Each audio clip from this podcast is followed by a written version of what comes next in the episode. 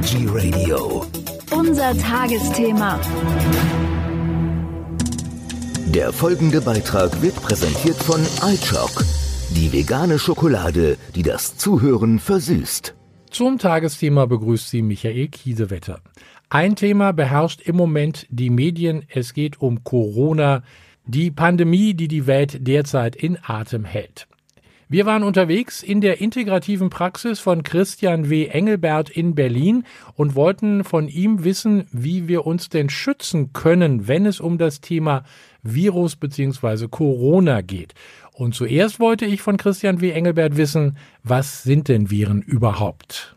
Also Viren sind Erreger, im Wesentlichen Krankheitserreger, die nicht mit Bakterien zu vergleichen sind, weil Bakterien völlig anders aufgebaut sind, einen eigenen Stoffwechsel haben, eine eigene Zellwand haben. Viren haben das nicht. Die können sich auf ganz raffinierten Wege in die Zellen des Wirtes, den sie brauchen, andocken, eindocken, hineingelangen und dort den Stoffwechsel des, der, der einzelnen Zelle stören. Und was sind denn jetzt genau die Coronaviren? Also Coronaviren gibt es schon seit langer, langer Zeit. Eine Gruppe von Viren. Die Virologen meinen, dass das jetzt äh, aktuelle Coronavirus ein anderer Stamm ist, eine andere ja, Qualität hat, eine andere Mutation darstellt, was wir jetzt nicht überprüfen können. Wie gesagt, Coronaviren gehören seit jeher zum Spektrum der Erkältungsviren, die wir jedes Jahr erleben.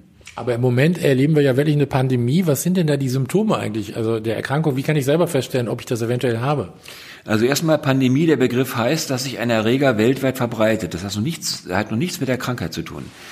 Die Symptome, ähm, nicht nur das Coronavirus, leider, aber die anderen machen ähnliche Symptome, sind Fieber, Schnupfen eher seltener, trockener Husten und im späteren, ähm, späteren Phase der Erkrankung dann eine Lungenentzündung, Lungenbeteiligung.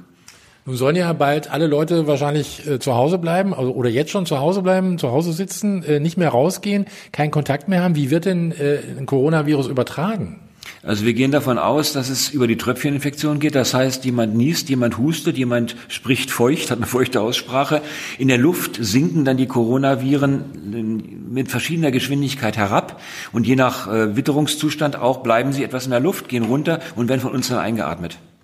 Und äh, wie kann ich mich jetzt davor schützen? Also als erstes fällt mir da die Maske ein, die ich jetzt aufsetzen könnte, abgesehen davon, dass es keine mehr gibt, aber würde das helfen?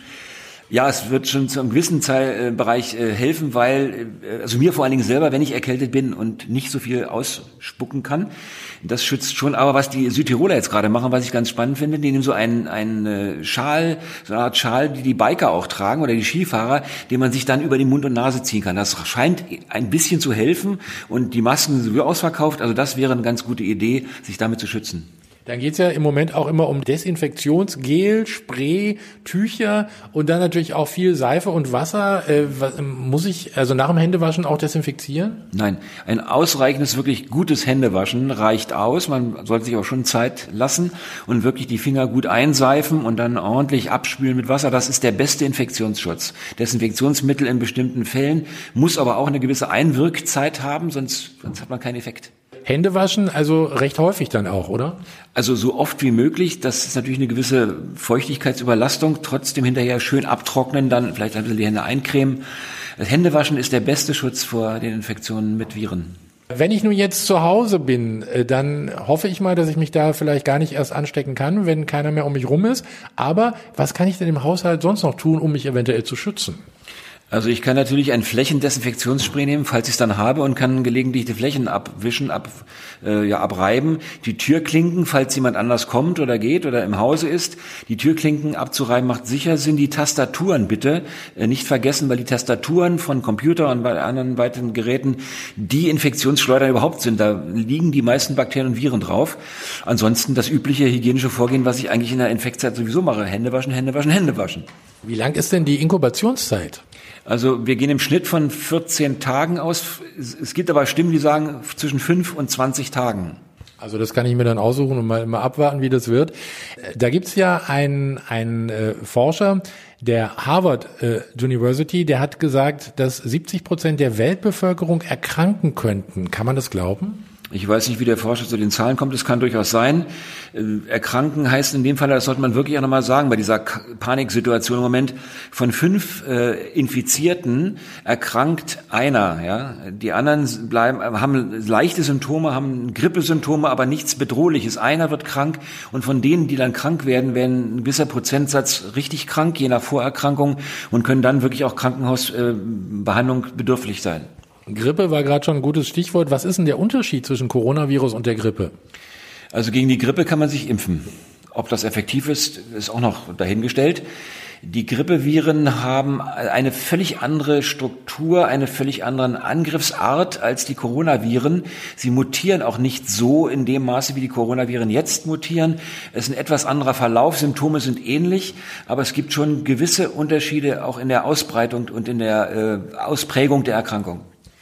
Wenn ich jetzt so manchmal Zahlen höre, wie sich das, äh, äh, äh, wie sich das erweitert, also wie die, wie die Infizierten jetzt plötzlich mehr werden, stellenweise vier, 500 äh, pro Tag mehr. Wie kommt das denn zustande? Ist das, werden jetzt plötzlich so viele infiziert? Also einen Infizierten identifiziere ich mit einem Testergebnis. Das heißt, je mehr ich teste, desto mehr ist natürlich die Trefferquote bei einer Testung nach Infektion. Wenn ich nicht mehr teste, gehen die Zahlen schlagartig runter. Es gibt ja merkwürdige Befunde in, in Japan, bei denen man sagen kann, oh, ist ja komisch, da ist es gar nicht so viel, die testen aber viel weniger. Die haben auch viel weniger Sicherheitsmaßnahmen, merkwürdigerweise, aber die Asiaten, speziell die Japaner, schützen sich immer schon in der U-Bahn mit Masken und sind etwas hygienisch anders drauf als wir. Aber trotzdem, nochmal zurück, Je mehr ich teste, desto mehr finde ich. Je weniger teste, ich teste, desto weniger finde ich. Also das kann, das ist dann sicher auch der Grund. Äh, in China gehen die Zahlen ja auch deutlich zurück, aber die testen ja nur noch an den Grenzen, also ihre eigene Bevölkerung nicht mehr. Also das heißt, deswegen gehen die Zahlen zurück. Das muss man so erklären. Anders ist es nicht erklärbar. Die äh, vom Ausland kommenden Menschen werden getestet, dort auch sicher positiv. Die eigenen vermutlich weniger. Ist aber was in China wirklich passiert, ich weiß es nicht. Wer weiß es? Jetzt wollen wir mal einen Blick in die Glaskugel wagen. Wie lange wird das Ganze andauern? Da gibt es ja wirklich, der ähm, Droste vom RKI hat gesagt, das kann durchaus bis zu zwei Jahre dauern. Kann man das schon sagen? Also wenn man es vergleicht mit, des, mit den bisherigen Epidemien oder Pandemien der Viren, wir hatten ja vor einigen Jahren den SARS-Virus, dann ist diese Prognose ein bisschen für mich ein bisschen merkwürdig. Äh, ich hat natürlich mehr Erfahrung und Ahnung, aber epidemiologisch weiß ich nicht, ob das Jahre dauert. Dann müsste dieses Virus wirklich so mutieren und sich so verändern, dass es immer wieder ansteckt, immer mehr ansteckt und immer mehr krank werden, immer mehr schwer krank werden und dann vielleicht auch sterben. Ich wage keine Prognose. Im Allgemeinen kann man davon ausgehen, dass das eigentlich in ein paar Monaten der Berg überwunden sein müsste und dann es wieder runter bzw. rauf geht. Wie lange? Ich weiß es nicht. Ich kann es dir nicht sagen. Wie kann ich mich noch schützen? Also wir haben es ja gerade schon mit der Hygiene gehabt, also mit dem Händewaschen, aber man hört ja auch oft immer wieder, wir berichten ja auch oft drüber über Vitamin C zum Beispiel oder auch Zistus-Tee, haben wir ja auch schon drüber gesprochen, ist ja auch eine gute Geschichte. Was kann ich da tun? Also es gibt in der Tat aus der Naturheilkunde einige Stoffe, die wirklich auch antiviral wirken. Also es gibt aus Frankreich äh, kommend jetzt in Deutschland auch vertrieben ein, ein Spezialextrakt aus äh, zwei Heilpflanzen, nämlich Echinacea, den Sonnenhut und der Zypresse, die ja kaum bekannt ist als Mittel gegen Infektionen. Eine Zubereitung, die wirklich nachweisbar gegen Viren und Bakterien wirkt. Das kann man nachtesten. Und das gibt es in Form eines Saftes, der eine spezielle Süßigkeit besitzt, aufgrund des Extraktionsverfahrens nicht mit Zucker, sondern Glycerin. Und der ist wirklich hochwirksam. Das zweite ist aus dem Zystuskraut, das ist ein Kraut, das im Mittelmeerraum wächst, ist ein Extrakt hergestellt worden, den man als Tee zu sich nehmen kann oder als Kapseln und eben auch als Lutschtabletten. Und das bewirkt, die Charité hat es in der Tat getestet, ein vermindertes Andocken von Viren an die Schleimhaut. Das Ding ist leider ausverkauft, dieses Cystus-Präparat, aber es ist für mich eines der wichtigsten Präparate überhaupt. Wenn man weitergeht und dann auch zum Arzt geht oder zum Therapeuten geht, kann man sich mit hochdosierten Vitamin C als Infusionen nicht nur schützen, sondern auch gegen diese gefürchteten freien Radikale vorgehen. Dazu bedarf es aber dieser Hochdosis, etwas, was man niemals essen könnte, weil mit fünf Gramm oder sieben Gramm man sich den Magen verdirbt.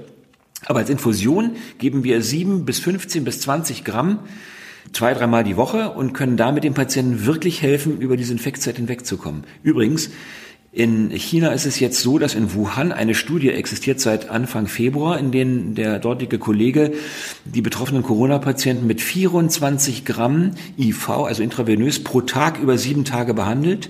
Ziel der Studie ist es herauszufinden, ob man damit die äh, Häufigkeit und die Schwere der Lungenentzündung reduzieren kann. Nun gibt es Leute, gerade beim Thema Vitamin C, die sagen, nee, das geht gar nicht, das geht auf die Nieren, das macht mir die Nieren kaputt.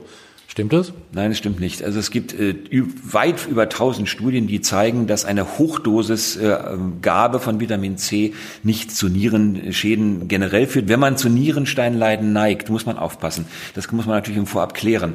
Aber es gibt so viel äh, Anwendungsbeobachtungen, Studien, Doppelblindstudien, was auch immer, selbst in meiner Praxis habe ich das nun seit, wie ich, zwei Jahren in höchster Dosierung, habe noch keinen Nierenpatienten damit belasten können oder erzeugen können.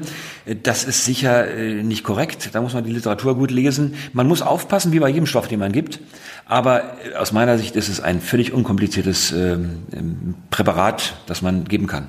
Vielen Dank noch einmal an Christian W. Engelbert von der Integrativen Praxis in Berlin für diese Informationen zum Schutz vor Viren. Der Beitrag ist vorbei. Die Lust auf Schokolade noch nicht? Kein Problem. iChock Nachschub gibt's im Bioladen und bei DM.